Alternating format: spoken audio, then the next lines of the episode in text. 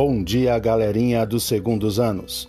Esta semana vamos conversar um pouco sobre a cultura popular paulista e suas manifestações na linguagem da dança. A cultura popular é o conjunto de manifestações artístico-culturais com características específicas que são desenvolvidas pelo povo que habita determinada região. No caso do estado de São Paulo, ela apresenta duas variações: a caipira, aquela que acontece no interior do estado e algumas cidades da Grande São Paulo. A caiçara, aquela que acontece na maioria das cidades do litoral paulista.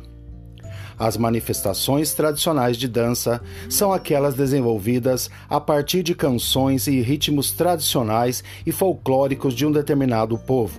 Contudo, em sua essência, podem ser identificadas referências de diferentes matrizes estéticas e culturais. No Brasil, por exemplo, contamos com as matrizes indígena, africana e europeia.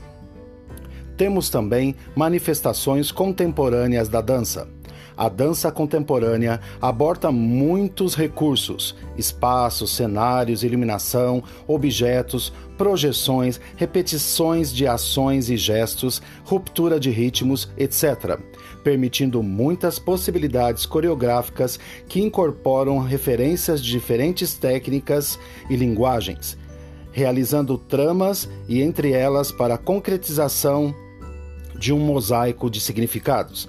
É importante frisar que algumas dessas manifestações não são exclusivas do Estado, devido às expedições realizadas por bandeirantes paulistas a partir do século XVI.